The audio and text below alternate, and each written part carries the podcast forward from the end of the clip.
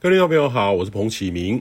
这几天太平洋高压位置呢，在日本、韩国附近哦。台湾在高压的下缘，显著的偏稳定的东风，各地呢是晴朗炎热。东半部呢，因为东风配合上地形哦，云量比较多，偶有一些局部的阵雨。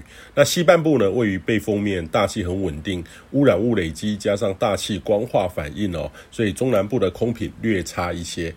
那这周还是维持这类的形态，持续的偏东风。那但是水汽呢偏东，东半部呢还有东北部的降雨呢将会逐步的增多，西半部呢还是比较稳定哦。那要观察呢是位于南海到菲律宾东方海面，由于这个西南季风正延伸过来，典型的这个季风潮呢正在逐渐的建立当中。周三、周四之后应该会有一到两个哦台风发展的机会。双十连假的天气呢也会受到一些影响，更要保持关注。那预计呢，今天东半部的风势还有水汽开始就会逐步的增强，会有一些局部的雨势会出现。那西半部呢，还是相当的晴朗，靠山区有些局部阵雨，还是要注意哦。中南部午后的光化反应，从台中以南到高雄哦，大气是很稳定的，呃，空气品质容易转差。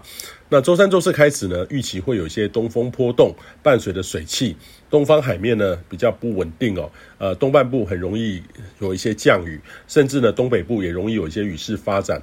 中南部呢开始会有一些午后阵雨的发展，靠山区类似的情形可能会延续到连假的期间。那至于南方的大低压带呢，还是在发展当中。许多的预测模式都跑出来，周四、周五之后呢，在这个南海还有菲律宾东方海面都会有台风会发展。